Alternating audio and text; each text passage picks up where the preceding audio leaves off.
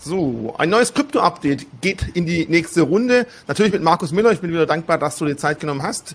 Neben Kleingärtner und Bambus haben wir auch jede Menge Überblicke. Ich glaube, das erste Mal, dass wir sogar auf die Bild äh, verweisen. Auch das ist eine Premiere. Ich bin gespannt, was du sonst noch so vorbereitet hast. Aber lass uns am Anfang vielleicht mal einen kleinen Marktüberblick uns anschauen. Ja, Richie, hallo, freut mich auch sehr. Wieder viel passiert. Ja, Marktüberblick. Wir sehen es ähm, an der, an der an den Kryptomärkten fehlen insgesamt die Impulse für die Kurse. Und das ist ganz wichtig, weil die Impulse für die realen Entwicklungen, die sind vorhanden. Wir haben ganz hervorragende positive Entwicklungen. Wir haben natürlich auch negative Entwicklungen bzw. Fehlentwicklungen. Aber auch diese Fehlentwicklungen sind nach meiner Einschätzung immer ganz, ganz wichtig, weil die gehört es halt zu bereinigen, damit dann ein Nährboden entsteht für, für steigende Kurse. Fakt ist aber der, wir haben äh, von, der, von der Marktkapitalisierung her eben äh, einen deutlichen Rückgang nach wie vor. Der Bitcoin hält sich derzeit äh, über 30.000 US-Dollar. Ich habe vor zwei Jahren, glaube ich, mal ein Video gedreht, äh, auch mit dir. Äh, mhm. Bei, bei, da waren wir bei 6.000 US-Dollar, wo ich dann auch gesagt habe, ja, diese 6.000 Dollar, die wurden jetzt super verteidigt. Da scheint der Boden zu sein. Ich glaube, ein paar Tage nach dem Video ist er dann durchgesackt und ich glaube, also deutlich unter 6000 Dollar. Und ich glaube, diese Angst, die ist bei vielen eben zu spüren. Das wird natürlich auch verstärkt durch Analysen von Experten mhm. oder von Analysenhäusern, die natürlich auch zu hinterfragen sind. Also ganz lustig, muss ich wirklich sagen, finde ich immer die Analysen von Guggenheim. Ähm, das ist auch so ein Krypto-Investor, äh, Krypto-Analysehaus. Die haben eben gesagt, der Boden beim Bitcoin ist bei 10.000 und das Hochsehen sind dabei 600.000.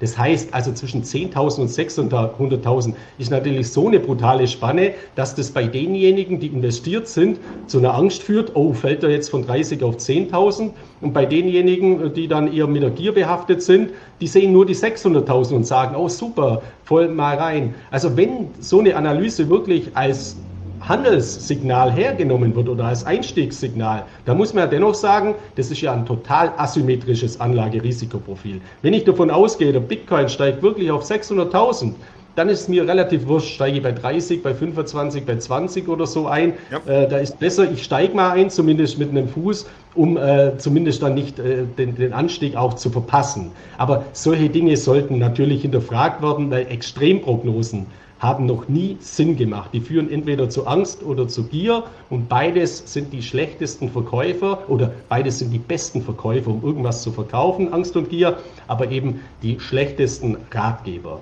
Und äh, man merkt es eben auch am Sentimentindikator, am Crypto 4 und Greed Index. Also der liegt aktuell bei 21 Punkten. 21 Beton 21 Punkte bedeutet extreme Angst. Also wir haben derzeit extreme Angst in diesem Sentiment. Das ist durchaus auch positiv, weil es eben keine Überhitzung zeigt. Ich kann auch nicht die weiteren Kurse prognostizieren. Aber ich bin eben äh, der Ansicht, dass diese Abkühlung, so hart sie auch ist, äh, durchaus gut tut, aber dass man sich schon auch darauf einstellen muss, dass diese Frustrationsphase, die wir derzeit sehen, also diese Nachwehen nach dem massiven Rückgang von 65.000 Dollar beim Bitcoin auf 30.000 Dollar, durchaus auch noch etwas längere Zeit anhalten könnte. Also das haben wir auch beim letzten Kryptowinter gesehen. Ich möchte nicht mal von einem Kryptowinter sprechen, weil man darf nicht vergessen, nach dem Corona-Crash waren wir irgendwo nach diesem Alles-Crash bei 4.000 Dollar. Heute stehen wir bei 30.000 Dollar.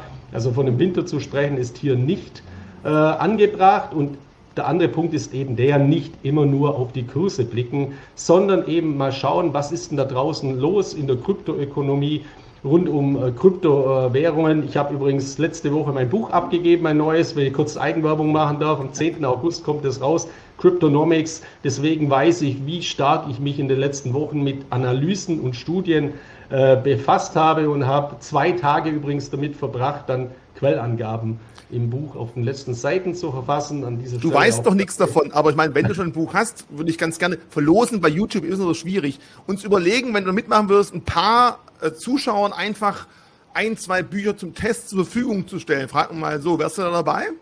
Ja, selbstverständlich und nicht zwar ein, zwei. Also kann ich gleich mal zusagen, machen wir mal zehn. Also Haken, zehn für die, äh, für die Krypto-Update-Community, was du damit machst, die, äh, das überlasse ich dir, Richie. Also ich schicke dir die dann zu, sobald es äh, heraus ist. Und äh, dann können wir da äh, was machen. Ja, und auch bei, bei, Quellangaben, Bei Quellangaben, was ich nur dazu sagen möchte, ich habe mich sehr intensiv mit Quellangaben befasst, dazu nachher dann auch mal mehr, wenn man sich mit Kryptonachrichten befasst. Das liegt jetzt wirklich äh, an dem Effekt von Annalena Baerbock und ihrem Buch, weil die eben ein Buch geschrieben hat, ganz ohne Quellangaben. Habe ich bislang übrigens auch immer äh, gemacht. Ich schreibe ja keine Doktorarbeit, sondern ich habe die Quellen im Fließtext mit aufgeführt, aber es ist zur Sicherheit eben besser, wenn ich das gesehen habe, dass das dann hinten auch nochmal steht. Und vor allem, die Quellen müssen halt verifizierbar sein. Wir haben aktuell immer wieder Fälle, wo Kryptoportale deutschsprachig von englischsprachigen abschreiben. Da kommt irgendeine Primärmeldung und dann wird Sekundärresearch nicht betrieben, sondern einfach diese Meldung übernommen, ins Deutsche übersetzt, rausgehaut. Und ähm, am Ende äh, stellt sich das als totaler Quatsch heraus. Darauf gehen wir ja am Ende dann äh, mal drauf ein äh, auf diese Meldungen. Also das ist eben auch was, was äh, ganz, ganz äh, wichtig ist. Ja, also wir sind geprägt von Angst, von Orientierungslosigkeit. Hier bitte einfach sich nicht verrückt machen lassen, die, die, die, die Zeit auch nutzen, die auch länger sein kann, diese Trostlosigkeit, diese Streckfolter, wie immer man die nennen äh, möchte, um eben sukzessive in Kryptowährungen zu investieren, wenn man noch nicht investiert ist, in Tranchen zu investieren oder wenn man jetzt schon Bitcoin, Ethereum, also die Basiscoins hat, dann durchaus auch mal in Altcoins zu streuen, die eben interessante Anwendungspotenziale haben. Und eines der interessantesten Anwendungspotenziale, das ich eben bewerte für die Zukunft, sind die Smart Contract Plattformen. Dazu zählen natürlich allen voran Ethereum äh, als die Nummer eins, also die Crypto Apple in diesem Segment, aber natürlich auch andere Smart Contract Plattformen wie Cardano, wie Polkadot und so weiter. Und grundsätzlich, wir haben es im letzten Crypto Update ja auch gesagt, auch mit dem Taproot Update wird der Bitcoin auch irgendwann in der Lage sein oder sehr bald in der Lage sein, Smart Contracts auszuführen. Also auch da besteht natürlich äh. Und äh, ein Segment, das hier äh, eine Säule innerhalb dieser Kryptoökonomie in der Zukunft werden wird, nach meiner Überzeugung, ist das DeFi-Segment, also das Segment für dezentralisierte Finanzanwendungen. Mhm. Es wird ein neues Finanzsystem hier entstehen, nicht als Substitut, also nicht zur Ablösung unseres bestehenden Geldsystems, das ist illusorisch, sondern es wird in Koexistenz aufgebaut werden. Es wird in Koexistenz eben existieren und viele Möglichkeiten bieten. Und man sieht ja auch derzeit, dass etablierte Finanzdienstleister, etablierte Banken in diesem Segment investieren und auch ihre Projekte ausbauen. Also nicht nur klassische Kredite vergeben, sondern Kredite eben über die Blockchain vergeben. Nicht nur klassische Zinsen zahlen, wenn man überhaupt Zinsen zahlt, Viele verrechnen ja eher Strafzinsen auf dem Konto, sondern Staking-Services implementieren. Man sieht es auch immer wieder als Vorlaufindikatoren, nicht an irgendwelchen Unternehmensmeldungen, sondern an den Stellenanzeigen. Mhm. Also wenn man äh, sich jetzt mal Fidelity Digital Investments anschaut, die suchen momentan über 100 Mitarbeiter in diesen Kryptosegmenten. JP Morgan hat enorm viele Stellen ausgeschrieben im Blockchain-Segment. Gleiches gilt auch für Goldman Sachs und zahlreiche weitere äh, Institute. In Deutschland haben wir in diesem Segment übrigens auch eine hochinteressante Entwicklung. Die Deutsche Börse hat aktuell die Crypto Finance AG, eine Mehrheitsbeteiligung gekauft aus der Schweiz, also ein, Kryptounternehmen. Und äh, das heißt ja auch, okay, die Deutsche Börse hat jetzt auch mal die Zeichen der Zeit erkannt, wo ja die Börse Stuttgart schon Jahre äh, voraus ist und steigt jetzt eben auch in dieses Segment ein. Eine weitere sehr, sehr positive Entwicklung, die wir haben, ist eben Coinbase. Coinbase hat äh, als eines der ersten Unternehmen eben in Deutschland jetzt eben auch alle Lizenzen erhalten, um das Kryptoverwahrgeschäft anzubieten und auch das Zahlungsdienstleistungsgeschäft anzubieten und den Eigenhandel mit äh, Kryptowährungen. Also Coinbase ist voll reguliert. Auf der anderen Seite haben wir hier, muss man auch ganz klar sagen, massive Negativentwicklungen bei der Konkurrenz aus ja, aus Asien, wobei man ja nie genau weiß, wo haben die überhaupt. Sitzen die äh, überhaupt? Ihren Sitz nämlich Binance. Bei Binance ist es so, es haben die unterschiedlichsten Aufsichtsbehörden von Thailand über Japan, über UK, über die Cayman Islands bis hin zur Bundesanstalt für Finanzdienstleistungsaufsicht BaFin vor Binance mittlerweile die unterschiedlichsten Warnmeldungen herausgegeben, weil eben die Lizenzen fehlen. In Deutschland äh, ist es explizit im Hinblick auf die Security Token, die Binance offeriert, also beispielsweise auf Tesla oder auf Microsoft oder auf Twitter hat Binance sogenannte Token, also tokenisierte Aktien. Mhm. Ja, da ist man aber halt in Deutschland, wenn man die ans deutsche äh, Publikum, an deutsche Anleger verkaufen will, prospektpflichtig, zulassungspflichtig. Diese Zulassungen fehlen. Dann ein ganz, ganz gravierender Schritt bei Binance ist der, dass äh, nach einiger Zeit konnte man jetzt vor ein paar Monaten oder Jahren, mittlerweile auch schon länger her, auch Euro-Überweisungen zu Binance machen. Das geht jetzt auch nicht mehr. Warum? Ja, Binance hat eben keine Zahlungsverkehrslizenz und diese ganzen Zahlungsverkehrsdienstleister, die für Binance das abgewickelt haben, da springt jetzt einer nach dem anderen ab. Das heißt, man kann jetzt nur noch Krypto zu Binance übertragen, dann andere Krypto kaufen und wieder weg übertragen. Und äh, meine klare Empfehlung in, diesem Zusammenhang ist, ich würde durchaus empfehlen, für Coins, die auf anderen Kryptobörsen, die reguliert sind, die klar reguliert sind, nicht handelbar sind, kann man Binance nutzen. Ich würde dort aber keine Coins liegen lassen. Ich würde auch ganz klar keine Staking-Dienstleistungen über Binance in Anspruch nehmen. Es kann nämlich sein, dass hier aufgrund regulatorischer Verschärfungen äh, ja, durchaus es sein kann, dass man die nicht mehr abheben kann, dass man die nicht mehr wegübertragen kann. Und es besteht eben keine Notwendigkeit, Binance unbedingt zu nutzen, jedenfalls nicht als Hauptkryptobörse. Also das ist einer der wichtigsten Dinge. Wir haben Regulierung, die schreitet immer weiter voran, die wird auch rigoroser umgesetzt, zu Recht, das ist auch wichtig, aber schauen Sie darauf, dass Sie oder jeder Kryptoinvestor sollte eben darauf schauen, dass er bei einer Börse ist, bei einer Kryptobörse kauft, die reguliert ist. Und wenn er es liegen lässt, also wenn er sich dazu entscheidet, Kryptowährungen bei einer Kryptobörse liegen zu lassen, ja, dass die eine Kryptoverwahrlizenz haben. Auch was ganz, ganz äh, eben Entscheidendes in diesem Zusammenhang. Ja, und zu diesen, zu diesen DeFi-Anwendungen ist es so, wir haben hier natürlich auch einen massiven Einbruch bei den äh, geblockten Assets im DeFi-Segment. Also was ist jetzt damit gemeint? Wenn ich Kryptowährungen, die auf dem Algorithmus, auf dem Konsensus-Algorithmus Proof of Stake basieren, äh, eben ins Staking gebe, um eben hier das Netzwerk zu unterstützen, dann bekomme ich hier Rewards, also Rückvergütungen, so eine Art Zinsen. Deswegen werden diese Coins dann entsprechend geblockt, geht auch mit Ethereum und dieses Volumen ist eben deutlich eingebrochen.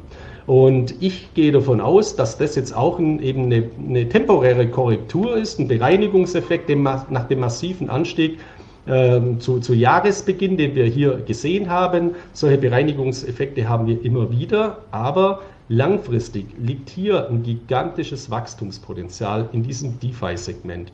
Ich habe da noch eine zweite äh, Seite mitgebracht, Richie, neben diesem DeFi Puls, nämlich die DE Bank, also die Bank .com, also nur äh, die, die Internetseite heißt debank.com, das ist natürlich keine Bank, also sondern das ist eine Datenbank für DeFi-Anwendungen, also die Bank, deswegen äh, die Abkürzung. Und äh, wenn man sich hier eben mal die, die, die, die Charts anschaut, sieht man eben auch diesen Einbruch. Und äh, hier muss man sich eben als Kryptoinvestor mal eine Kennzahl merken. Also als Aktieninvestor schaut man ja auf Fundamentalkennzahlen, die in unzähligen Büchern und Sendungen hoch und runter gebetet wird, werden, wie das Kurs-Buchwert-Verhältnis oder allen voran natürlich das KGV, das äh, Kurs-Gewinn-Verhältnis. Äh, als Kryptoinvestor muss man sich in Zukunft vermehrt mit dieser Kennzahl befassen, GVL, also Gross Value äh, Locked. Das heißt eben, wie viel Volumen an Kryptowährungen ist, in diesen, ist auf diesen Smart Contracts, in diesen Protokollen geblockt. Man sieht hier auch den gigantischen Anstieg bei diesem Chart und dann die massive Korrektur. Ich gehe von aus, dass hier eben Milliarden dreifach, also dreistellige Milliardenbeträge bis hin zu Billionenbeträge in weiterer Zukunft in dieses DeFi-Segment fließen werden. Mhm. Und selbstverständlich werden dann eben auch äh, die digitalen Schaufelhersteller, die Smart Contract-Plattformen, wie allen voran Ethereum, von diesen, äh, von diesen Entwicklungen profitieren. Unten, wenn man mal sieht, die Chain, da, da ist eben die, die fast jede, also der, die Hauptchains, über die diese DeFi-Anwendungen laufen, sind eben äh, derzeit Ethereum. Also das ist eben die große Macht, die Ethereum hier, hier hat. Dennoch macht es auch Sinn, neben Ethereum äh, auch in andere Smart Contract-Plattformen äh, zu investieren. Ist äh, sehr, sehr intelligent in diesem Zusammenhang. Und das sind eben auch Entwicklungen, die man im Auge behalten muss. Also nicht nur auf den Kurs schauen oder auf irgendwelche charttechnischen Signale, sondern das hier sind für mich Fundamentalindikatoren aus der Kryptofinanzwirtschaft. Was ganz, ganz wichtig ist, die gilt es zu bedachten. Fundamentalindikatoren aus der Kryptofinanzwirtschaft, Fundamentalindikatoren aus der Kryptorealwirtschaft und mhm. regulatorische Maßnahmen. Wenn man das beachtet, wenn man das sich mal anschaut, dann kommt man eben zu der Erkenntnis, beziehungsweise mich bringen diese Informationen zur Erkenntnis, dass hier großes Potenzial äh, entsteht, dass hier vieles derzeit am Wachsen ist, dass hier der Nährboden gelegt wird. Und wenn das dann in die Umsetzungsphase geht, dann bin ich auch davon überzeugt, dass eben die Kryptowährungskurse von Kryptowährungen, die entsprechende Anwendungen bieten, massiv zulegen werden wieder. Also das äh, mal meine, meine Zusammenfassung in diesem äh, Segment. Und bei, bei DeFi möchte ich auch noch darauf eingehen. Wir haben ja im konventionellen Bereich zum Beispiel beim Öl äh, die OPEC, also äh, eine, eine eine Interessensgemeinschaft, eine Organisation der ölfördernden Länder, die Lobbyarbeit betreibt, die eben die Fördermengen äh, regelt, die eben somit den Preis auch steuert. Und derartige Lobbyverbände haben wir in den unterschiedlichsten Segmenten, vom Fußball mit der UEFA oder FIFA bis zur Politik und dem Weltwirtschaftsforum und so weiter. Also Lobbyarbeit ist etwas ganz, ganz Wichtiges, weil es eben die Politik und die Wirtschaft auch irgendwo zusammenbringt. Natürlich sind da auch Fehlentwicklungen äh, zu bezeichnen bis hin zu Korruption und so weiter, aber das ist jetzt eine ganz andere Baustelle. Fakt ist aber der, äh, ich finde es sehr gut und ich begrüße es, dass jetzt so Lobbyorganisationen globalerseits in der Kryptowelt ähm, äh, initiiert worden. Das hat angefangen mit diesem äh, Bitcoin Mining Council eben, mhm. das äh, gegründet wurde, wo sich die Miner zusammentun oder sehr, sehr viele bedeutende Miner zusammentun, um zu, eben zu diskutieren, wie können wir es denn bewerkstelligen, dass wir eben aus regenerativen Energien mehr meinen, damit die Anerkennung, die Akzeptanz auch in der Bevölkerung zunimmt, auch seitens der Regulatoren, seitens der Politik zunimmt, um eben die, den Bitcoin oder Kryptowährungen jetzt nicht allgemein eben als Dreckschleudern mit hohem Energieverbrauch und schlecht für den Klimaschutz zu titulieren. Und genauso gibt es eben Lobbyorganisationen, die eben auf regulatorischer Sicht etwas machen. Und da ist es interessant, da gibt es diese FATF, das ist jetzt keine Lobbyorganisation, das ist so eine, so, so eine Vereinigung, die gegen Geldwäsche äh, und ähnliche Dinge, Kriminalität äh, vorgeht. Und da haben mittlerweile 58 Ländern von 128 diesen neuen FATF, also FATF-Regelungen zugestimmt. Weitere werden sich anschließen. Das schafft eine einheitliche Regulierung. Und mhm. hier hat sich unter den Kryptounternehmen auch ein, ein Crypto Council äh, gebildet von 350 Unternehmen, die sich zusammengeschlossen haben, um hier mit den Regulatoren, mit den Behörden eben Austausch zu betreiben, sodass eben diese Argumente, oh, morgen wird der Bitcoin verboten oder in Bangladesch und in äh, Angola oder in irgendwelchen Ländern gibt es Verbotsmaßnahmen, ja, das ist irrelevant, weil wichtig ist, dass hier globale Rahmenbedingungen geschaffen werden und da sind wir eben nach meiner, äh, aus meiner Sicht auf einem sehr, sehr guten Weg. Und von dem Bitcoin Mining Council kommen eben auch ganz interessante Nachrichten, wobei man muss dazu sagen, die muss man natürlich auch relativieren, weil wenn von dem Fleischhersteller Nachrichten zum Fleischkonsum kommen, dann werden die nicht negativ sein und wenn vom Autohersteller, der Dieselmotoren herstellt, was zum Diesel-Emissionswerten kommt, dann wird es auch nicht negativ sein. Also äh, Chui Bono, also wem nutzt das? Das ist immer natürlich Lobbyarbeit. Also, aber das Bitcoin Mining Council hat eben Zahlen veröffentlicht, dass nur 0,1 Prozent des globalen Energieverbrauches auf Bitcoin Mining entfallen, was aus meiner Sicht auch belastbar, und 56 Prozent des äh, Bitcoin äh, Minings äh, des Stromverbrauchs stammen heute schon aus erneuerbaren Energien. Wenn diese Zahl stimmt, äh, weil es nehmen natürlich nicht alle äh, Bitcoin-Miner an dieser Umfrage teil und wahrscheinlich diejenigen in China, wo jetzt mit dem Kohlekraftwerk meinen oder ähnliches, das ja heute nicht mehr möglich ist, werden auch wahrscheinlich da nicht äh, teilnehmen. Aber tendenziell wurde, glaube ich, die, die, Problematik erkannt und ich bin, es spricht nichts dagegen. Der, der Bitcoin-Mining-Prozess ist nicht verwerflich. Die Frage ist, wo kommt die Energie her? Wie gehen wir mit der Energiequelle um? Und es spricht nichts dagegen, glaube ich, dass wir diesen regenerativen Anteil äh, der Energie, des, der für Bitcoin-Mining oder Krypto-Mining im Allgemeinen genutzt wird, weiter massiv ausbauen. Ja, dann zur Realwirtschaft auch interessante Entwicklungen. Da möchte ich mal auf eine Entwicklung stellvertretend für unzählige eingehen, nämlich von Levi Strauss. Äh, Levi Strauss war ein Deutscher, äh, der eben in die USA emigriert ist, äh, vor vielen, vielen äh, Jahren dort einen, ja, einen Weltkonzern aufgebaut hat, den wir alle kennen, weil Levi Strauss gilt als einer der Erfinder der Jeans, also Jeanshose beziehungsweise des äh, Jeansstoffs und von Levi Strauss kommen eben momentan auch sehr, sehr interessante Entwicklungen. Ähm, also was hat das mit Blockchain zu tun? Ich bin gespannt. Bei Levi Strauss ist es so, 90 Prozent des Rohstoffes, das äh, das Unternehmen für seine Jeanshosen und Jeansstoffe verbraucht, kommen eben aus Baumwolle. Und hier ist jetzt eben die Frage, die sich stellt, auch im Bereich Nachhaltigkeit.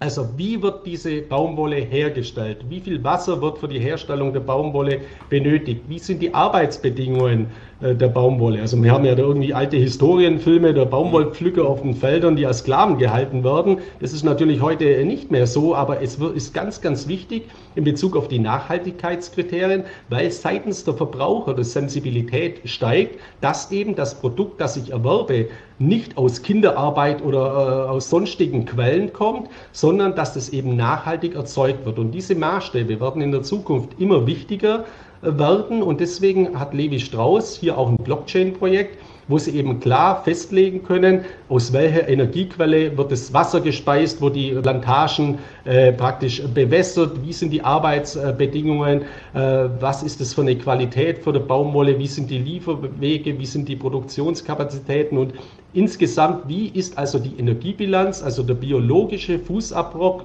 der Rohbaumwolle, mit der dann äh, später ein Jeansstoff hergestellt wird.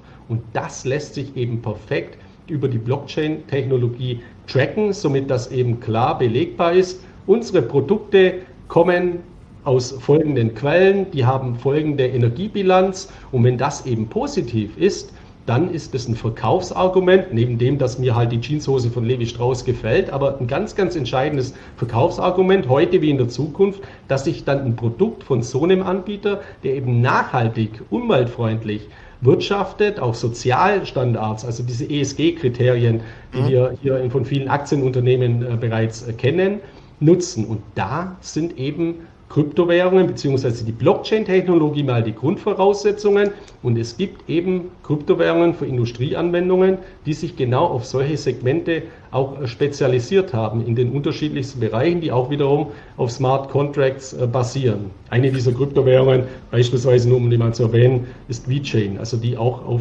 Supply Chain Management Lösungen, also Lieferkettenlösungen äh, sich fokussieren. Weil es ist ja nicht nur bei diesen Produkten wichtig, sondern beispielsweise auch bei Arzneimitteln. Ganz, ganz entscheidend, ist das ein Plagiat oder ist es echt? Das ist noch viel äh, entscheidender wie bei einer Rolex-Uhr.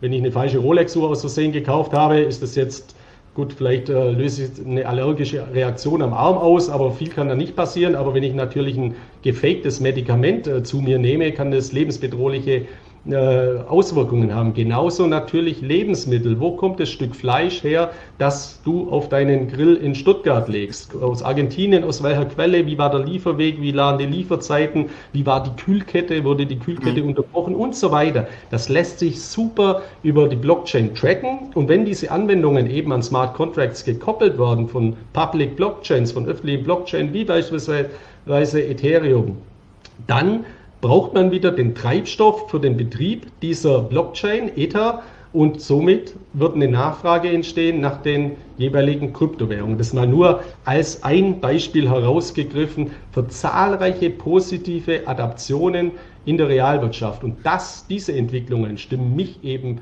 äh, sehr, sehr positiv für die weitere Zukunft. Ich finde es äh, interessant, wenn wir uns mal überlegen, wo gibt es eine Anwendung? Ich habe eine Frage an dich. Ich stehe gerade vor folgender Situation. Kind geboren, ich versuche eine Geburtsurkunde herzubekommen. In Deutschland ist es eine riesen Zettelwirtschaft. Geburtsurkunde von mir, Geburtsurkunde von meiner Frau, Heiratsurkunde. Da haben wir auch überlegt, wäre nicht sowas auch theoretisch irgendwo in der Blockchain abbildbar, fälschungssicher? Die, die, die könnten sich einfach das dort ziehen und los, weil bisher ist es ja wirklich, wie viele andere Sachen auch in Deutschland, einfach sehr, sehr altmodisch und macht es halt noch so, wie man es vor 50 Jahren gemacht hat. Aber während das theoretisch auch Anwendungsfälle, ja, Identitätsdarstellung und Beweise von irgendwelchen Urkunden, die auch über die Blockchain einfacher abzuwickeln werden irgendwann? Klar, nicht nur irgendwann, sondern heute schon. Also ich in Deutschland. Genau, ah, ja gut, in Deutschland perfekt passt es natürlich. Es gibt in Deutschland den Bitkom, also den Digitalverband, mit dem ich sehr, sehr intensiv zusammenarbeite, der super Studien äh, herausgibt mit fundierten Zahlen und vor allem der eine tolle Lobbyarbeit, die für Deutschland, für dieses digitale Entwicklungsland ganz, ganz wichtig ist, betreibt. Und vom Bitkom gibt es eine aktuelle Studie, dass eben nur zwei Prozent der Unternehmen in Deutschland derartige Blockchain-Lösungen bereits als Pilotprojekte oder feste Projekte implementiert haben. Auf der anderen Seite ist es eben so, also das heißt 98 Prozent Anwendungspotenzial in Deutschland. Also wir haben hier ein gigantisches Marktwachstum, was eben hier noch möglich ist. Und es gibt die unterschiedlichsten Industrieunternehmen, die auch derzeit oder bereits Blockchain-Lösungen einsetzen. Und das, was du gerade gesagt hast, ja selbstverständlich auch für Behörden, für Regierungen, für Staaten, für die gesamte öffentliche Verwaltung wird die Blockchain-Technologie was ganz, ganz Wichtiges sein. Grundbücher werden in der Zukunft in der Blockchain liegen und nicht mehr im Katasteramt beim Amtsgericht. Mhm. Ich weiß das noch früher. Ich habe auch mal in der Kreditabteilung bei einer Bank gearbeitet, bei der Baufinanzierung. Da habe ich, was ich da gewühlt habe, in diesen riesigen Aktenschränken bei den Amtsgerichten, in den Grundbuchakten mit riesigen äh, Papierblättern, äh, das wird alles digitalisiert und tokenisiert, sodass es auch fälschungssicher eben ist. Und perfekt passt dann natürlich eine aktuelle Entwicklung aus einem zugegebenermaßen natürlich sehr, sehr kleinen Staat, das ist San Marino. San Marino hat für seine Bevölkerung jetzt ein äh, Covid-19-Zertifikat auf der Blockchain eingeführt, mhm. auch über eine Kryptowährung. Und äh, übrigens über eine Kryptowährung, das ist auch VeChain. Also VeChain war an diesem äh, Projekt beteiligt. Das ist jetzt ungefähr so, wie wenn Angola den Bitcoin verbietet, also ein kleines Land, äh, das hat jetzt keine großen Auswirkungen. Für mich ist es aber dennoch äh, ein Meilenstein, weil wenn das gut funktioniert und warum soll nicht so ein innovatives kleines Land mit flachen Hierarchien unseren großen Ländern mit irrsinnigen bürokratischen äh, Abwicklungen und bis man da mal was einführt. Also man muss ja nur mal schauen, wie funktioniert denn die Covid-19-App in, in, Deutschland, also äh, mit dem Warneffekt und was das alles ein Drama war. Warum, wenn das so ein, so ein kleines Land schafft, sowas zu implementieren würde ich mal der Politik empfehlen, da mal hinzuschauen. Vielleicht kann man so ein Covid-19-Zertifikat, also einen digitalen Impfpass, abgesichert über die Blockchain, auch in unserem äh, Land implementieren. Und es ist was ganz, ganz Wichtiges, weil man kann jetzt zu der Thematik impfen oder nicht impfen stehen, wie man will. Darum geht es gar nicht. Aber Fakt ist auch, dass ich glaube, wenn mal so eine Impfpflicht quasi über die Hintertür oder offiziell eingeführt wird, dass man nur noch fliegen kann mit Impfausweis und so weiter, dann werden natürlich auch Fälschungen massiv zunehmen. Also gefälschte Impfausweise, gefälschte Impfzertifikate. Ja. Und dann so ein digitales Covid-19-Zertifikat über die Blockchain, dass man dann mit dem QR-Code äh, QR-Code am Flughafen scannt, der macht dann Piep und entweder ist echt oder ist nicht echt. Das finde ich für eine sinnvolle Lösung. Und das gibt es natürlich in unterschiedlichsten Segmenten auch. Gerade auch äh, ja, bei Behörden, bei den unterschiedlichsten behördlichen äh, Papieren. Wir haben hier auch ein sehr fortschrittliches Land in Europa, nämlich Estland, das eine digitale Staatsbürgerschaft äh, schon vor Jahren eingeführt hat. Das ist jetzt auch, das wäre jetzt auch kein Problem, so eine digitale Staatsbürgerschaft eben auf die Blockchain zu bringen. Digitale Identitäten, also digitale Identitäten sind auch ein gigantisches Anwendungspotenzial, bergen auch ein gigantisches Anwendungspotenzial in diesen Segmenten. Und wie gesagt, wenn da eben dann Adaptionen auch im Zusammenhang mit Kryptowährungen entstehen, und ich bin nach wie vor davon überzeugt oder mehr als je zuvor, dass Plattformen wie Ethereum da große Anwendungsmöglichkeiten bieten werden, dann bin ich eben auch sehr, sehr zuversichtlich, unabhängig von diesen Kursverwerfungen, diesen Ängsten, die wir derzeit äh, sehen, dass auf äh, lange Sicht eben hier ein großes Kurspotenzial auch parallel dazu entstehen wird. Und halt mal fest, kleinere Länder sind für dich Petrischalen, wo man einfach mal Anwendungen testen kann. Das finde ich auch passend einfach. Und zum Zweiten, glaube ich, ganz wichtig, wenn man in die Historie schaut, die Anzahl der Mitarbeiter im öffentlichen Dienst in Deutschland wächst von Jahr zu Jahr zu Jahr zu Jahr, ohne dass es natürlich irgendwie produktiv sein kann. Die verwalten halt bloß. Und vielleicht wäre das halt eine Idee, das Ganze mal etwas flacher zu machen und etwas einfacher zu gestalten.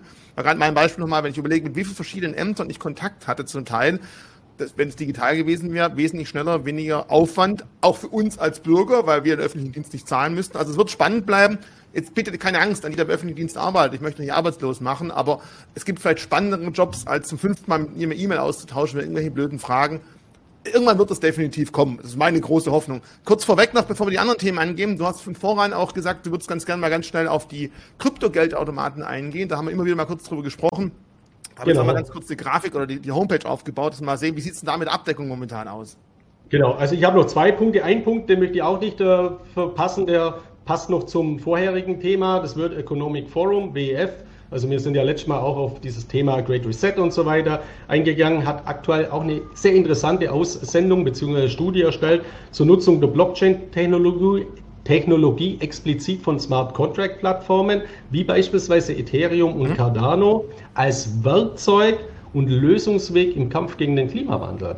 Das heißt, das, was ich vorher gesagt habe mit Levi Strauss, das lässt sich natürlich auf alles andere auch adaptieren. Das heißt, ich kann dann natürlich Energiebilanzen für jeden erstellen. Das kann man jetzt auch wieder kritisch sehen.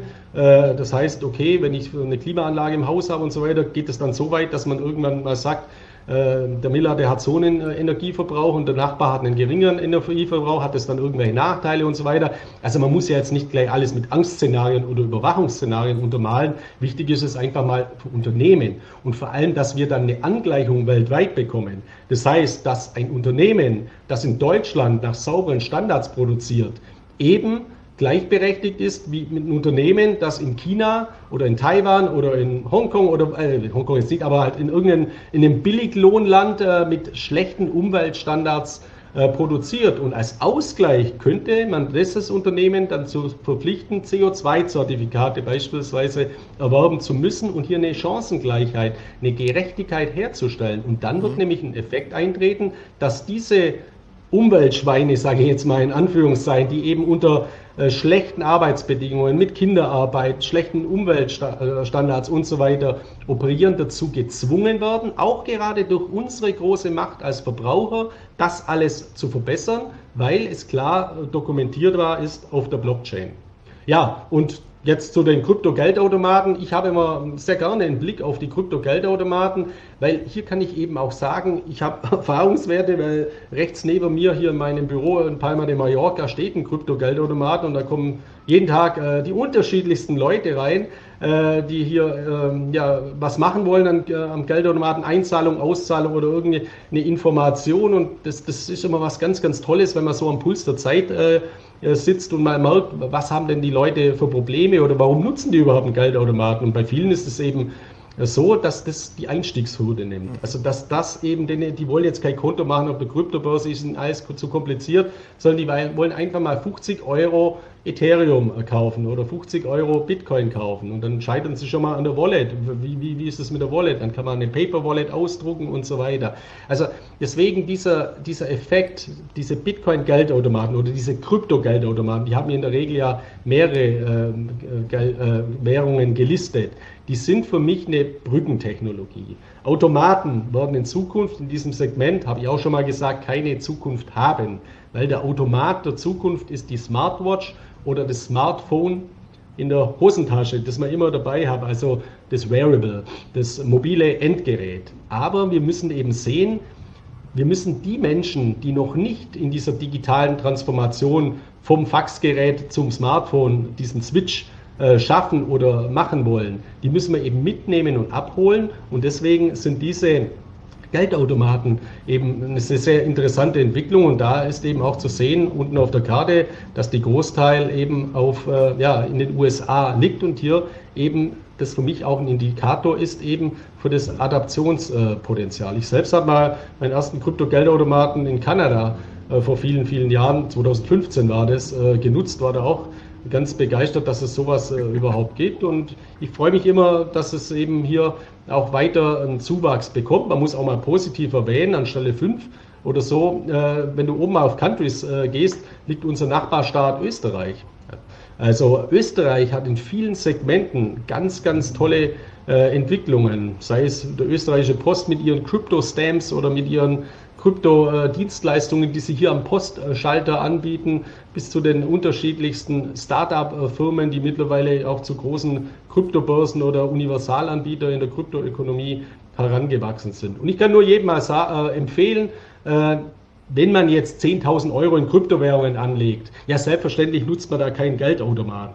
Also das macht jetzt äh, keinen Sinn, das macht man über eine äh, Kryptobörse. Aber testen Sie das einfach mal. Wenn Sie in der Nähe sind von einem Kryptogeldautomaten, Sie können das hier suchen. Es gibt hier eine, eine Regionalfunktion, also eine Ordnungsfunktion, wo ist ein Kryptogeldautomat in meiner Nähe oder an meinem Urlaubort, Urlaubsort dann äh, sollte man das mal ausprobieren. Ja, hier die Grafik war gerade super. Also Österreich steht an Seite 4, äh, steht an Stelle 4 als relativ kleines Land äh, an der Anzahl an, an Krypto-Geldautomaten. Also davor sind nur USA, Kanada und, äh, das, äh, und, die Verein äh, und das Vereinigte Königreich. Also eine tolle Entwicklung. Spanien 109, einer bei mir. Also das äh, ist auch immer was, was ganz, anderes, was ganz, ganz äh, interessant ist. Und wie gesagt, es nimmt die Einstiegshürden ähm, und es wird eben auch dazu beitragen, dass dieses, diese Adaptionen von Kryptowährungen weiter zunehmen.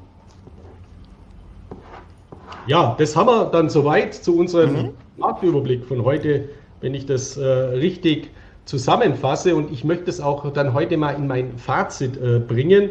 Ross Stevens, ich möchte es jetzt gar nicht für mich proklamieren, dass ich auf diese Idee gekommen ist, äh, bin, aber ich äh, habe mir diese New World, äh, diese World Now Konferenz im Februar 2021 angeschaut. Und da war ein, der Chef von einem US-Vermögensverwalter, ziemlich unbekannt, der heißt Stone Rich und der heißt, äh, der Chef heißt Ross Stevens. Der hat äh, zum Bitcoin da was erklärt, das mir irgendwie im Kopf hängen geblieben ist und deswegen möchte ich das heute auch mal betonen. Der hat gesagt, der Bitcoin ist wie ein Bambus. Also die Bambuspflanze kennen wir ja. Äh, das ist eine sehr, sehr stabile, eine sehr, sehr widerstandsfähige Pflanze. Ich bin jetzt kein Botaniker, muss ich sagen, auch kein Gärtner. Ich hoffe jetzt, äh, die, die, die Informationen, die Ross Stevens da erzählt hat, die stimmen auch. Der hat gesagt, ein Bambus benötigt fünf Jahre, um seine Wurzeln auszubilden. Das heißt, man sieht da erstmal gar nichts, sondern der, der, der, der bildet seine Wurzeln aus. Ähnliches macht ja auch der Bitcoin immer stärker mit Taproot. Taproot ist auch eine Pfahlwurzel, also eine Karotte beispielsweise, wo einen starken Stamm hat und dann viele kleine Seitenarme, Seitenwurzeln äh, ausbildet, wo man dann eben Nährstoffe aus dem Boden zieht oder eben in diesem Fall Anwendungen wie beispielsweise Smart Contracts oder äh, das, derartiges implementiert. Deswegen passen diese Botanikvergleiche äh, sehr, sehr gut. Und ein Bambus, also der breitet fünf Jahre lang, bildet der seine Wurzeln aus und schießt dann innerhalb kürzester Zeit nach oben und wird zu einem, ja, gigantisch äh, großen Baum oder ich weiß nicht, ob das ein Baum ist, ich glaube ein Grashalm. Gras, glaube ich sogar. Ja, klar, sehr äh, stabiler Grashalm und beim Bitcoin ist ja auch Ähnliches zu, äh, zu beobachten. Derzeit sind wir, glaube ich, wieder in so einer Phase, wo der Bitcoin seine Wurzeln ausbildet, auch in der Realwirtschaft die Entwicklungen, die ich alle gerade beschrieben habe und es wird dann eines Tages wieder wenige Tage oder Wochen dauern, wenn wir wieder so massive Kursanstiege sehen. Der Bitcoin ist auch nicht kaputt zu kriegen. Also wir haben das in der Vergangenheit ja immer wieder gehabt, äh, als er schon totgesagt wurde, ist sehr widerstandsfähig. Und interessanterweise, ich habe da sogar eine, selber eine Praxiserfahrung, weil ich mal so einen Bambus bei mir zu Hause hatte und der hat so viel Dreck gemacht, dass ich den rausgeschlagen habe. Nach einem Jahr war der genauso wieder da, äh, nur noch stärker. Das heißt, die Wurzeln, die sind so massiv, also die muss man wirklich komplett äh, rausgraben oder vergiften oder ich weiß nicht, was man da am besten macht, aber den bekommt man gar nicht los. Also es ist wirklich äh, schlimm, so, so ein Bambus, wenn man ihn nicht mehr haben möchte. Und beim Bitcoin ist es eben auch so, diese Widerstandsfähigkeit, so ein starkes Fundament, starke Wurzeln sind eben ganz, ganz äh, entscheidend. Und deswegen ist in dem Segment eben auch mal wichtig, dass man sich so Wurzeln des Bitcoin anschaut. Dazu zählt natürlich äh, eben diese, diese Hashrate, die wir ja äh, vor kurzem mal eingegangen sind. Und äh, beim, beim Hashrate, bei der Hashrate ist es eben so, wir hatten hier einen ganz, ganz massiven Einbruch zu verzeichnen. Hier lässt sich der Grund auch relativ klar verifizieren. Das ist eben die Abschaltung die regulatorisch bedingte Abschaltung durch den Staatseingriff in China, weil China ein Mining-Monopol hat. Sehr viele Unternehmen, Mining-Unternehmen waren bislang in China, die mussten ihre Rechner vom Netz nehmen. Deswegen ist die Hashrate eingebrochen. Ich kenne selber einen Miner aus China, der mittlerweile auf den Philippinen meint. Das heißt also, mittelfristig werden diese Rechner sehr wohl wieder ans Netz gehen. Und eben äh, diese Mining-Hashrate wird deswegen auch wieder steigen. Die Frage ist jetzt, ist es eine Gefahr für die Stabilität des Bitcoin-Netzwerkes? Ja, man muss es natürlich im Auge behalten. Die Stabilität ist schwächer geworden, weil die Hashrate ist ein Stabilitätsindikator, äh, aber es ist kein ähm, existenzielles Systemrisiko für den Bitcoin nach meiner Einschätzung. Wenn du unten mal auf drei Jahre oder Alltime klickst, dann sieht man mal die langfristige Entwicklung der, der Hashrate und man sieht mal, äh, wie jetzt, in, ja, wir sind jetzt auf einem Niveau irgendwo zu Jahresbeginn 2020 und da war ja das Bitcoin-Netzwerk nicht stark, sondern es war jetzt eben eine massive Korrektur und ich äh, gehe davon aus, dass jetzt diese eben, wenn viele Netzwerke, wie viele Miner wieder ans Netz gehen, äh, diese Hashrate auch wieder steigt und äh, ihre Stabilitätsfaktoren wieder ausbaut. Ein Grund, der dazu beitragen wird, ist eine weitere Kennzahl, die, nämlich so die sogenannte Difficulty, also der Schwierigkeitsgrad des Bitcoin-Netzwerks, äh, den die Miner haben, um neue Blöcke zu meinen. Und all diese Dinge sind eben äh, jetzt im Bitcoin-Algorithmus, also im Quellcode, festgelegt. Und diese Difficulty, das lässt sich jetzt vergleichen mit, äh, wenn äh, in einem Sommer sehr viele Bauern Kartoffeln anpflanzen, dann wird im nächsten Jahr bei gleichbleibender Nachfrage das Angebot höher und der Preis fallen. Dann sagen viele Bauern, der Kartoffelpreis war schlecht, ich pflanze im nächsten Jahr Mais an, dann reduziert sich das Angebot und bei gleichbleibender Nachfrage äh, sinkt dann, äh, äh, steigt dann wiederum der Preis. Also so lässt sich jetzt diese Network Difficulty äh, beschreiben. Das ist also der Schwierigkeitsgrad, wo auch der Zeitaufwand mit einfließt und damit ein Block gemeint wird, damit diese Zeit eingehalten werden kann von 10 Minuten oder roundabout 10 Minuten, hat eben Satoshi Nakamoto im Bitcoin-Quellcode, im Programmcode, diesen Algorithmus diesen Effekt der Network Difficulty eingebaut und diese Network Difficulty, die wird alle 2016 Blöcke automatisch angepasst. Und die letzte Anpassung war jetzt eben, wenn ich es richtig im Kopf habe, am 3. Juli vor kurzem. Und ähm, hier sehen wir, wir haben hier die, die, ja, den größten Rückgang in der Geschichte des Bitcoins. Äh, beim Schwierigkeitsgrad, nämlich von minus 28 Prozent. Also das ist jetzt praktisch ein Ausgleichsfaktor dafür, dass die Hashrate so deutlich eingebrochen wird und sollte das Ganze dann kompensieren. Das heißt, Bitcoin ist jetzt einfacher zu meinen als vorher, 28 Prozent einfacher zu meinen. Das steigert natürlich die Attraktivität des Minings.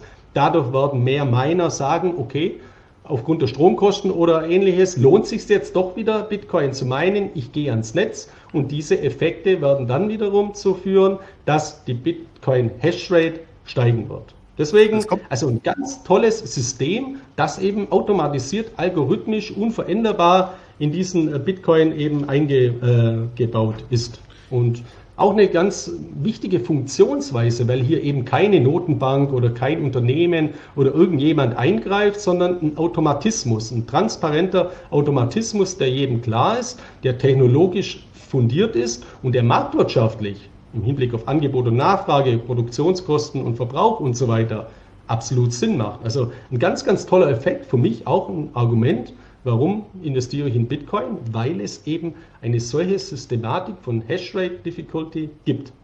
Heißt also weniger Hashrate, weniger Rechenleistung, damit wir die Zeit trotzdem einhalten können, wird das Ganze etwas leichter. Jetzt kommen vielleicht die ersten Kritiker, aha, ist jetzt Bitcoin nicht mehr ganz so sicher, hast du gerade selber gesagt, naja, wir sind bei, trotz allem noch bei einer Hashrate von im Jahr 2020 und hat sich keiner über die Sicherheit von Bitcoin Gedanken gemacht.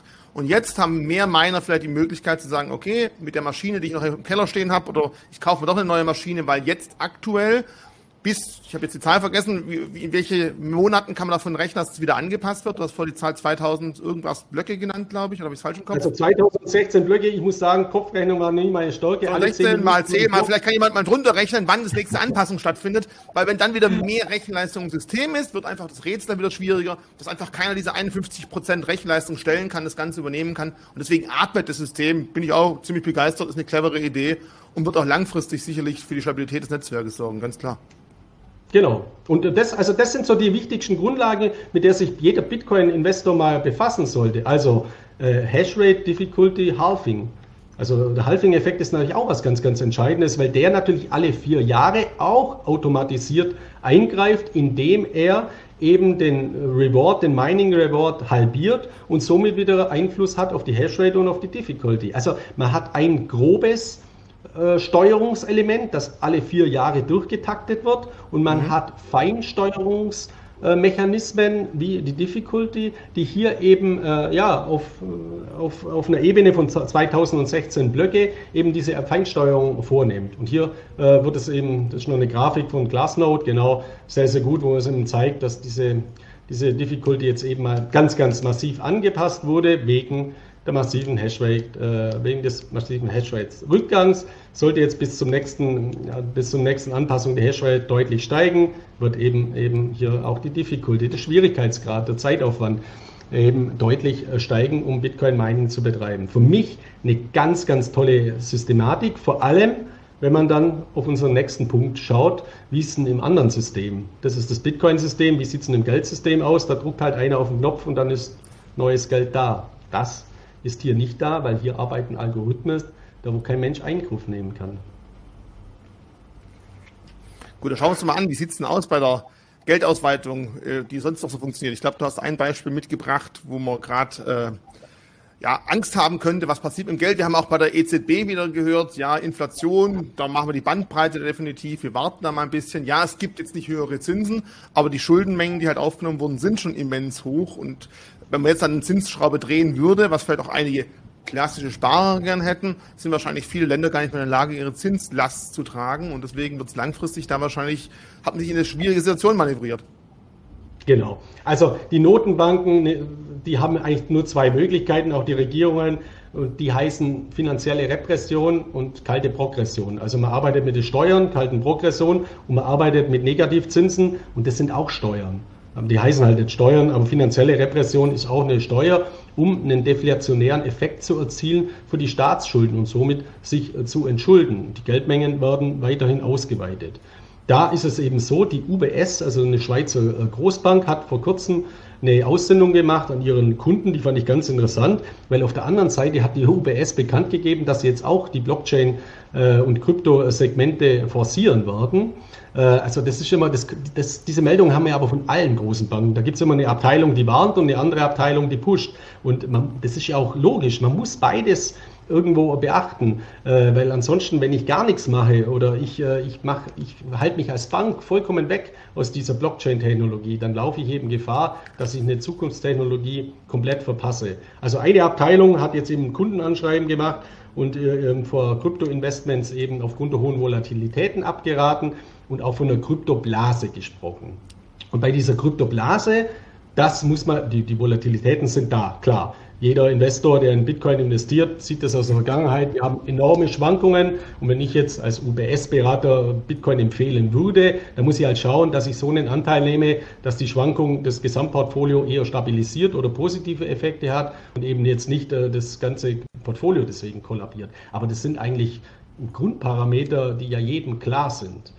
Nur was jetzt eben in Bezug auf die Zahlen auch mal ganz klar differenziert werden muss. Also wenn der Bitcoin eine Blase ist oder wenn es eine Kryptoblase gibt, aktuell liegen wir bei einer Marktkapitalisierung beim Bitcoin von 600 Milliarden äh, US-Dollar, die Gesamtmarktkapitalisierung liegt bei 1,3 Milliarden. Also die Grafik habe ich glaube gestern erstellt, ist, äh, seitdem haben wir nochmal einen, einen, einen Rückgang gehabt von den Kursen. Also 1,3 Milliarden 1360 Milliarden Marktkapitalisierung, äh, Gesamtmarktkapitalisierung, also 1,3 Billionen US-Dollar, so natürlich und 620 Milliarden US-Dollar.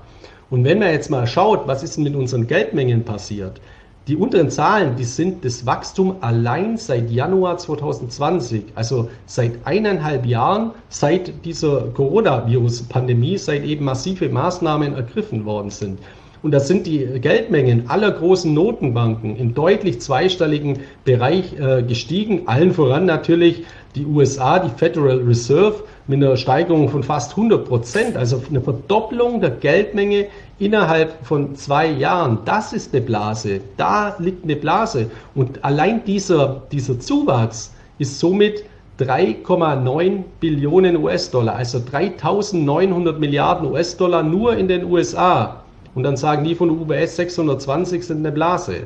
Und wenn man die anderen alle mitrechnet, die EZB ist natürlich auch nicht äh, viel besser mit 68 Prozent Wachstum, also plus 3.798 Milliarden umgerechnet, 3.798 Milliarden US-Dollar äh, an, an, an Zuwachs in den Geldmengen. Und das ist natürlich ein existenzielles Risiko für die Wertstabilität unseres Geldes. Und wenn wir das nicht in den Griff bekommen, dann kann auch unser Geldsystem kollabieren. Das glaube ich jetzt nicht, jedenfalls nicht auf absehbare Zeit, weil eben so viele Maßnahmen äh, getroffen werden, dass aber halt unser Geld, die Kaufkraft unseres Geldes entwertet.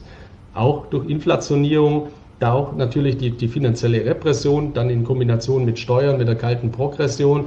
Das heißt, das ist so, ein, ja, so eine kalte Enteignung, Enteignung quasi in Bezug auf die Kaufkraft unseres Geldes. Und für mich ist das eben ein Argument, um in Werte zu investieren, die nicht auf diesem System basieren, wie beispielsweise Edelmetalle, Gold und Silber, aber wie beispielsweise auch Kryptowährungen wie Bitcoin und Ethereum. Also das ist für mich ein Argument, in Kryptowährungen zu investieren und nicht vor Kryptowährungen zu warnen. Ich glaube, du hast schon ein Buch geschrieben, die finanzielle Selbstverteidigung muss ja einfach stattfinden, in gewissem Maß. Ganz genau, klar. richtig, genau. genau.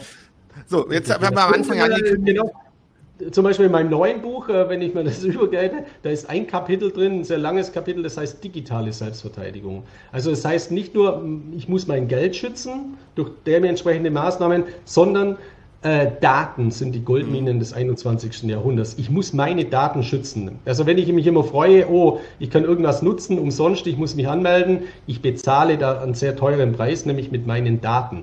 Und ich kann eben nicht nachvollziehen, was mit meinen Daten alles passiert. Das muss man sich eben bewusst sein. Und man muss seine Daten schützen von seine Kryptocoin-Daten, Zugangsdaten schützen, bis hin zu seinen den unterschiedlichsten Werten, die man eben hat. Auch da bietet dann wiederum die Blockchain-Technologie eben tolle Möglichkeiten. Da passt ganz gut der Spruch, zahlst du nichts für das Produkt, bist du das Produkt. Das sollte sich jeder vor Augen halten. Wenn man das bewusst macht und sagt, jawohl, ich bin dafür bereit, weil ich das Produkt gut finde, ich zahle mit meinen, meinen Daten, dann ja, aber genau wie du sagst, nie denken, muss ja umsonst, sondern im Hintergrund wird mit deinen Daten definitiv was angestellt und vielleicht auch wirklich effektiv Geld verdient, ohne dass es vielleicht bewusst dir gar nicht ähm, so einfällt oder auffällt. Anfangs haben wir auch mal angesprochen, oder ich, dass wir jetzt auch mal ein bisschen Klatsch und Tratsch reingehen wollen, dass wir uns mal ein bisschen die Bild anschauen wollen. Ich glaube, Bild-Zeitung darf man ja gar nicht mehr nennen, die heißt jetzt nur noch Bild. Da hast uns zwei Artikel oder mir zwei Artikel zugeschickt, die wir als nächstes Mal anschauen wollen. Den ersten habe ich definitiv auch mitbekommen, dass man einfach festgestellt hat, hoppala, da treibt eine Bitcoin-Milliardär äh, tot vor Costa Rica. Und die Frage ist, was passiert mit dem seinen Coins? Wir haben immer wieder angesprochen, dass irgendwelche Coins auf Nimmerwiedersehen verschwunden sind. Ich glaube, da geht so ein Gerücht natürlich dann auch um. Genau, richtig. Also wir haben ja jetzt zwei gravierende Fälle in letzter Zeit gehabt. Den Tod von John McAfee, auch eine kontroverse Person in der Kryptoszene. Der Selbstmord übrigens mittlerweile als Selbstmord offiziell auch bestätigt hier in einem Gefängnis äh, äh in, in, Barcelona, also ein Suizid. Und dann diesen äh, Kryptomillionär, Milliardär aus, äh, aus, aus Rumänien stammen, Popescu heißt er. Ich habe den Namen schon ein paar Mal gehört, aber habe den jetzt in den letzten Jahren eigentlich nie mehr richtig auf dem Schirm gehabt. Die interessante Meldung war die, also die, diese Nachricht vom Tod, dass der vor Costa Rica ertrunken ist angeblich, die stammt wieder aus einem englischsprachigen Magazin, The Independent. Solides Magazin. Und da haben dann die ganzen anderen Medien eben diese Nachricht abgeschrieben oder halt übernommen und deutschsprachig übersetzt. Und wenn du mal ein bisschen runtergehst, dann äh, auf den Text, dann sieht man eben hier, das, was mal komisch ist, genau im ersten Absatz, da steht eben, ähm, Popescu war der Einzelanleger mit den meisten Bitcoins. Sein Wallet laut, soll laut Independent eine Million Münzen umfasst haben und umgerechnet zwei Milliarden US-Dollar wert gewesen sein. Ja, und hier merkt man ja schon, der Artikel kann ja irgendwas faul sein. Man muss ja nur einmal kurz rechnen. Also eine Million Münzen Bitcoin-Anleger, also eine Million Bitcoin, sind natürlich ein bisschen mehr wert als zwei Milliarden US-Dollar, nämlich 300 Milliarden, also äh, deutlich, deutlich äh, mehr. Und wenn man jetzt äh, das dann bezieht nur auf Münzen, ja, dann bin ich ja zigfacher Millionär, weil, also wenn man jetzt eine, ist ja ein Unterschied, ob man jetzt eine Million äh, Shiba Inu hat oder eine Million äh, Bitcoin. Also es gibt ja Kryptowährungen, die notieren im Bruchteil von den Cent-Bereich. Deswegen ja. so eine Nachricht runterzubrechen, der hat eine Million Münzen gehabt. Also man geht ja davon aus, wenn man das schreibt im Kontext mit Bitcoin, hat er eine Million Bitcoin gehabt, die hat er aber mit Sicherheit nicht gehabt. Das heißt deutlich weniger und zwei Milliarden US-Dollar. Das ist natürlich eine signifikante Summe, wenn das stimmt. Aber es ist jetzt auch die Frage dann, ja gut, kommen die Erben an die privaten Schlüssel, sind die Coins wirklich da? Was sind das für Coins? Es sind mit Sicherheit nicht nur Bitcoins, sondern auch andere Kryptowährungen. Also große Auswirkungen wird es äh, mit Sicherheit nicht haben, diese, diese Meldung. Wichtig ist aber in dem Zusammenhang einfach mal so eine Nachricht aufgrund so einer Kleinigkeit mal äh, genauer lesen. Ich möchte auch gleich mal auf eine andere Nachricht eingehen. Bei denen, die, diese Nachricht habe ich sogar bekommen von einem ganz renommierten Kryptoanalysehaus, deren Daten ich immer selber nutze. Und die hat gelautet, die habe ich jetzt nicht als Grafik dabei, sondern diese hat gelautet, ähm, Israel, der israelische Staatsfonds investiert in Bitcoin, hat 2,3 Milliarden US-Dollar in Bitcoin investiert. Und äh, bei mir war das jetzt so, ich befasse mich ja sehr intensiv mit Staatsfonds, weil ich es auch als Vorbild hernehme. Also ich schaue mir immer mal an, was macht der Singapur Staatsfonds, der Abu Dhabi Staatsfonds oder allgemein der norwegische Staatsfonds, weil der norwegische Staatsfonds ist indirekt schon in Bitcoin investiert, dadurch, dass er einen gewissen Anteil an MicroStrategy hält, also die Aktien von Michael Saylor, die eben ja, enorm viele in Bitcoin investiert haben. Deswegen war diese Meldung natürlich hochinteressant, dass der israelische Staatsfonds in Bitcoin investiert, als erster Staatsfonds der Welt. Was mich jetzt am Anfang gleich überrascht hat, ist, dass ich jetzt vom israelischen eigentlich noch nie was äh, gehört habe oder ging komplett an, an, mir vorbei, weil das ist ja schon interessant. Israel, Technologie, sehr affines Land, in was investieren die alle? Äh, äh, was investieren die ihre Staatswerte? Und dann war es eben so, habe ich mal nachgeschaut, Fakt ist, es gibt gar keinen israelischen Staatsfonds. Also Israel hat gar keinen Staatsfonds. Jetzt muss man sich die Meldung natürlich auch mal anschauen. Es gibt einen Twitter-Account von diesem israelischen Staatsfonds. Der war dann mittlerweile bei, wo die Meldung publiziert wurde, wo viele Medien übernommen haben. Und dieser Twitter-Account äh, war gesperrt und die meisten Kryptomedien haben dann ihre Berichte dazu mittlerweile auch wieder gelöscht. Also das war einfach Fake News, eine totale Ente. Und man sieht eben, wie, wie schwierig es ist, auch mal schnell äh, so eine Meldung zu übernehmen, weil ich persönlich wollte mein Editorial schreiben. Ich wollte schreiben, israelischer Staatsfonds investiert in Bitcoin. Dann habe ich gedacht, jetzt schreibe ich ein Editorial, weil ich finde es eine tolle Nachricht. Dann schaut man sich mal ein bisschen an und merkt, ja, das wäre auch eine tolle Ende geworden. Also ist einfach gar nichts dahinter. Also auch solche Dinge äh, einfach mal nochmals im Detail anschauen. Ja, und dann gehen wir, glaube ich, nochmal zurück äh, zur Bildzeitung äh, zu einem Fall. Da möchte ich jetzt mal raus, heraus äh, oder vorausschicken, aus presserechtlichen Gründen will ich hier keine Namen nennen, sondern äh, äh mich auf den Bildzeitungsartikel äh, beziehen, der dazu veröffentlicht wird.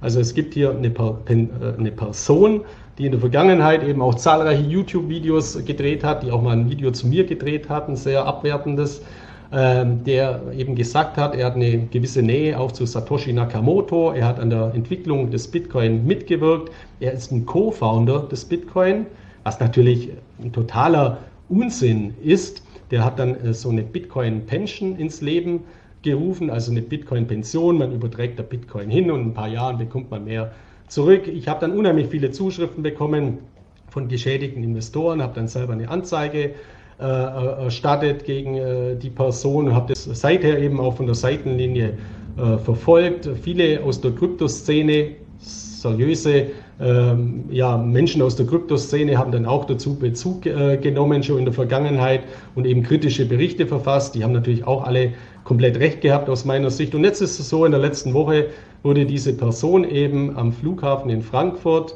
verhaftet, bevor eben äh, nach Mexiko fliegen wollte.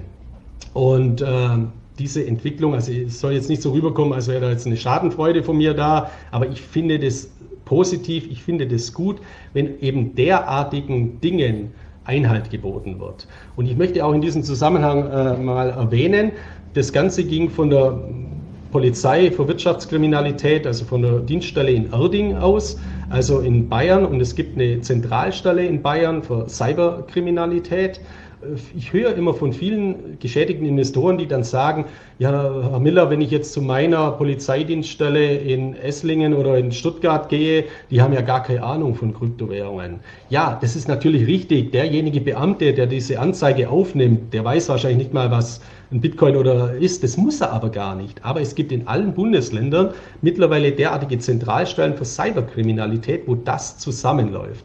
Und die ermitteln nach meiner Einschätzung, und ich habe wirklich enorm viele Erfahrungswerte, auch im Zusammenhang mit den Aufsichtsbehörden, ganz, ganz hervorragend. Und wenn man mal in dieses ähm, Rad kommt der Ermittlungen und wenn solche Personen greifbar sind, dann werden, dann ist die Wahrscheinlichkeit sehr, sehr hoch, dass sie auch gegriffen werden, wenn es reale Personen sind. Viele Betrugsmodelle funktionieren natürlich mit Avataren und mhm. die Drahtzieher sitzen irgendwo im Ausland. Da wird es natürlich schwerer, das Ganze zu ermitteln. Aber wenn solche Empfehlungsgeber, Vermittler oder Pusher eben irgendwas machen mit ihrem Klarnamen oder mit Firmen und wirklich reale Personen sind, dann ist die Wahrscheinlichkeit, dass Anzeigen bei den Aufsichtsbehörden, bei den Strafverfolgungsbehörden wirken, ganz, ganz wichtig. Und deswegen auch der Hinweis auf diesen aktuellen Erfolgsfall, wenn Sie geschädigt sind machen Sie bitte eine Anzeige bei der Staatsanwaltschaft. Das ist vergleichbar mit, wenn jemand vergewaltigt worden ist, wenn er nichts, äh, keine Anzeige macht, weil er sagt, bringt ja sowieso nichts und belastet, sie schützen auch andere, dass derartige Menschen nicht nochmals aktiv werden können, sondern aus dem Verkehr gezogen werden. Und das ist mir eben ein großes Anliegen. Ich freue mich in diesem Zusammenhang über alle Zuschriften. Also ich bekomme am Tag ja so viele Zuschriften. Nur einmal äh, kurz, ich kann nicht gar nicht alle antworten in diesem Zusammenhang, aber ich habe eine Datenbank, wo ich das alles immer erfasse und vieles dann immer auch an die Kriminal, äh, also an die Polizeibehörden oder an die Finanzmarktaufsichtsbehörden weitergebe. Und mir macht es auch einen Riesenspaß, also das Ganze zu sehen. Ich sehe es natürlich auch mit dem weinen Auge, weil ich sehe, wie viel da betrogen wird. Allerdings muss man eben auch mal sagen, bei vielen Menschen muss man auch eben an an die Selbstverantwortung äh, appellieren, da jetzt irgendjemand drei äh, Bitcoin zu übertragen, weil der ihm sagt, er bekommt dann in fünf Jahren, bekommt man 100 zurück oder so. Ja, klar, das, das, da ist man schon auch selber in der Verantwortung, wenn man sowas gemacht hat. Also selber muss man sich da auch an die Nase fassen. Dennoch ist das natürlich äh, keine Ausrede oder kein Argument für Betrug. Dennoch äh, in diesem Zusammenhang bitte immer äh, Anzeigen erstatten. Das gleiche wie im Wertpapierbereich. Leider trifft es halt häufig die Anfänger, die gerade neu damit anfangen, die noch sehr, sehr gutgläubig sind, aber einfach egal wo im Leben, wenn irgendwas zu gut klingt, um wahr zu sein, wenn mir irgendjemand eine Rendite von 20, 30, 40 Prozent im Jahr verspricht, und ich weiß, risikofreie Renditen bei Bundesanleihen liegen im Minusbereich. Spätestens dann, egal ob im Krypto- oder im Aktienbereich oder sonst irgendwo, sollten einfach die Alarmsignale aufschrillen und man sollte sich fünfmal überlegen, was man da tut und im Nachhinein dann eben nicht überall sonst die Schuld suchen. Ja, die liegt natürlich auch bei dem Betrüger, aber man sollte dann wirklich selber auch, wie du gerade gesagt hast, versuchen schon vornherein und meistens mit logischem Menschenverstand kommt man dieser Sache ran und äh, Kryptos sind auch kein Wunderheilmittel, mit dem man 40 Prozent risikofrei im Jahr macht. Das funktioniert einfach nicht. Was auch nicht funktioniert, mit Kryptos wunderbar Erpressungsgelder zu erpressen, was man immer wieder im Fernsehen mal sieht. Irgendwo ein Zettel und dann ist es ganz sicher und keiner weiß mehr, wo das Geld hingegangen ist. Wir haben immer wieder gesagt, vor allem im Bitcoin-Bereich wird dann, wenn man zwischen Bitcoin und Dollar, Bitcoin Euro wechselt, häufig natürlich auch KYC vorgenommen und spätestens dann kann man erkennen, wer da dahinter steckt. Aber man hört natürlich immer wieder davon, dass Bitcoins, auch vor kurzem gab es ja wieder äh, Erpressungsversuche im digitalen Bereich, in Bitcoin die Lösegelder verlangt werden. Ich glaube, jeder Erpresser, der was von sich hält, würde bestimmt keine Bitcoin-Lösegelder verlangen, sondern wahrscheinlich eher andere Kryptowährungen, die da etwas sicherer sind. Aber da hast du auch eine schöne Statistik zu dem Thema mitgebracht. Ja, genau. Also Cyber Security und Cybercrime. Wir haben einen Boom in der Digitalisierung, wir haben einen Boom in der digitalen äh, Kriminalität. Ich habe gestern auch einen Blog äh, geschrieben äh, zum Thema, wo ich auch von der Polizeidienststelle bekommen habe. Es gibt jetzt den ersten Enkeltrickbetrug in Deutschland über WhatsApp. Also Enkeltrickbetrug ist, man ruft äh, alte, also Betrüger rufen ältere Menschen an, die äh, durchaus auch schon dement etwas sind oder ähnliches und sagen, hallo, ich bin dein Enkel oder Tochter, ich habe äh, kein Geld aktuell, meine Karte wurde geklaut, da kommt gleich jemand vorbei, ich brauche 10.000 Euro und so weiter und übergeben die das Geld. Das hört sich jetzt total abstrakt an und man sagt vielleicht, ja, wie kann man denn auf sowas reinfallen? Das ist ein Riesenproblem. Man muss nur mal Aktenzeichen XY oder ähnliches anschauen und sowas gibt es jetzt auch über WhatsApp, dass eben alte ältere Menschen, die jetzt äh, auch vielleicht aufgrund der Corona-Pandemie eben ein Smartphone sich angeschafft haben, WhatsApp installiert haben, um mit ihren Enkelkindern zu kommunizieren, um mit der Tochter zu kommunizieren, dass die eben so eine Spam-WhatsApp bekommen, wo drin steht, ja, mein Handy wurde geklaut, folgendes äh, überweis mir bitte äh, Bitcoin oder da ist ja die, die, ältere Person nicht in der Lage dazu in der Regel, aber überweist mal auf ein Bankkonto äh, gewissen Betrag und äh, dies, diese ältere Dame, die jetzt hier in Rostock oder äh, also bei einer deutschen Polizeidienststelle, wo das aufgelaufen ist, die hat das natürlich äh, erfasst, hat auch eine Anzeige erstattet, sodass eben jetzt gleich mal davor gewarnt worden wird. Also diese digitalen Nepper, Schlepper, Bauernfänger und Betrüger, die werden auch massiv zunehmen im normalen Alltag. Und natürlich dieses äh, Online-Lösegeldgeschäft, also der, dieser Kryptobetrug nimmt auch massiv zu. Du hast es ja gerade richtig gesagt, Bitcoin ist pseudonym, er ist nicht anonym, er ist äh, beim KYC-Prozess als an die Schnittstelle zur Wallet, zur Legitimation der Wallet gekoppelt. Leider ist es aber schon so, dass hier in erster Linie Bitcoin angenommen werden. Dann laufen diese Bitcoin über sogenannte Bitcoin-Mixer. Das heißt, äh, die Blockchain-Daten werden so lang gemixt, das ist eine Art digitale kryptografische Geldwäsche, bis dann am Ende wieder ein gewaschener Bitcoin umge äh, herauskommt. Dieser Bitcoin wird dann in einen Privacy Coin umgewandelt, beispielsweise Monero, wo er höhere Diskretionsstandards hat und dann so lange in der Gegend herumgeschickt, bis er halt doch an irgendeiner Stelle ausgezahlt wird. Und diese Dinge dann äh, sich habhaft zu machen, wird sehr, sehr schwer, aber es gelingt. Ich glaube, ich habe auch in einem Video mal gesagt von diesem Fall der Energieversorger in den USA, wo äh, massive Millionenbereich Bitcoin erpresst worden sind nach einem Hackerangriff, da konnten die Behörden die Bitcoin wiederherstellen. Mhm. Also die konnten so lange ermitteln, auch mit ihren Cybersecurity-Experten, dass das äh, geschafft wurde. Also für, für Kriminelle, für Online-Kriminelle, die müssen auch wissen, dass mittlerweile auf der anderen Seite auch nicht irgendwelche Polizeibehörden mit der Schreibmaschine und mit dem Faxgerät sitzen,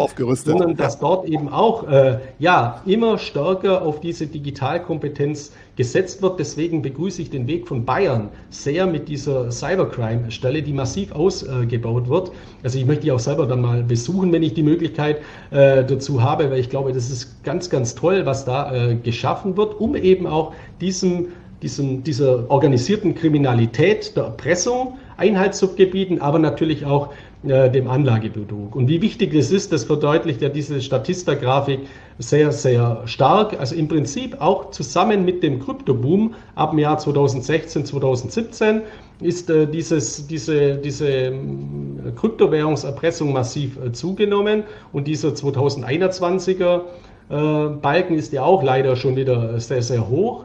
Ähm, wir haben jetzt schon, zwar schon das Halbjahr, also ich bin mir nicht sicher, ob der genauso hoch wird wie im, im Jahr 2020, aber es ist ein Problem. Hier heißt es eben auch, was ich vorher gesagt habe, digitale Selbstverteidigung. Jeder muss sich selber schützen durch entsprechende Maßnahmen, Firewall-Installation, VPN-Netzwerk, äh, Virenschutz äh, beispielsweise, Sicherung von Kryptowährungen auf Hardware-Wallets, äh, Passworte, Krypto, also mit einem Cryptonizer beispielsweise oder mit Passwortressoren äh, verschlüsseln, die eben äh, das Ganze sicher äh, generieren. Also das ist was ganz, ganz Entscheidendes. Und auf der anderen Seite lassen sich diese Entwicklungen natürlich auch für Investments nutzen, beispielsweise in Cybersecurity Aktien. Also hier gibt es, ist meine Empfehlung immer breit streuen. Also es gibt Cybersecurity ETFs. Die Digitalisierung wird weiter zunehmen, die Online-Kriminalität wird weiter zunehmen. Deswegen brauchen Privatpersonen, Unternehmen, Regierungen, Staaten Lösungen, um sich zu schützen. Dafür gibt es Unternehmen, dafür gibt es viele Unternehmen, die börsennotiert sind und in die kann man investieren. Das ist für mich ein ganz, ganz toller Investment Case, wo man diese eigentlich negative Entwicklungen auch positiv äh, zu seinem Vorteil nutzen kann. Ja, und du hast ja schon gesagt, die digitale, das digitale Eigentum, die digitale Identität, auch die kann man mit sowas schützen und ich glaube, die wird zukünftig noch viel, viel wichtiger werden. Wann wir in Deutschland soweit sind, ich bin gespannt, aber auch da, ganz klar, ist es ein Punkt, der uns jetzt durch Corona, durch viel mehr Homeoffice, wo auch viel ungeschützte PCs auch genutzt wurden, ganz klar gezeigt hat, dass wir da noch viel aufzuholen müssen, aufholen müssen in Deutschland, aber wahrscheinlich auch weltweit. Wir haben die, die Stunde gerade so knapp gekratzt, also war es fast schon eine Shortplay-Version von dem heutigen Krypto-Update. Ich danke vielmals und spätestens hoffe ich in drei Wochen sehen wir uns wieder für alle da draußen. Ich werde noch in den nächsten Tagen mit Mirko von Bitcoin to go ein bisschen stärker auf Ethereum, da gibt es ja auch bald ein größeres Update eingehen und auch mal Smart Contracts in die Tiefe anschauen, was steckt da dahinter, wer das möchte. Das kommt nächste Woche. Erstmal an diesem Wochenende viel Spaß mit diesem Video. Schön, dass ich es am Schluss vom Video sage. Markus, die letzten Worte gehören dir von meiner Seite aus. Bis zum nächsten Mal.